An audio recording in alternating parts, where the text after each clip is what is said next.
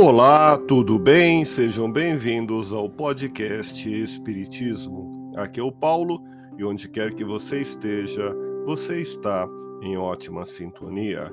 Parábolas que Jesus contou. Em Lucas, no capítulo 20, versículos 9 a 18, encontramos a parábola dos lavradores maus.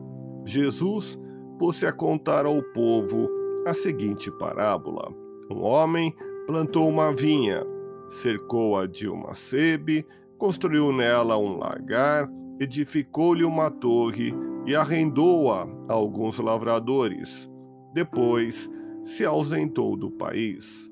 Ao tempo da colheita, enviou os seus servos aos lavradores para receber da vinha os frutos que lhe tocavam.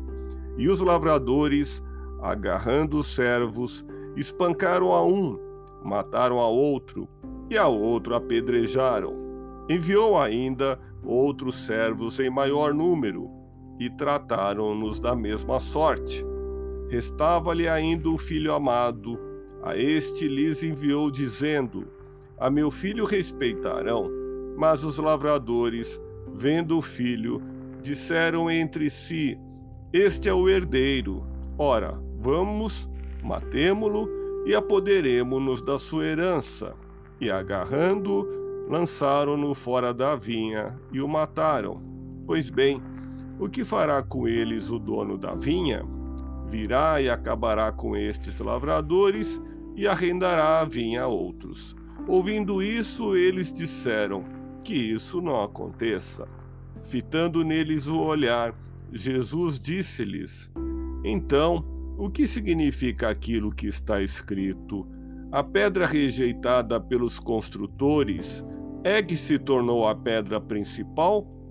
Quem cair sobre essa pedra ficará despedaçado, e aquele sobre quem ela cair será esmagado.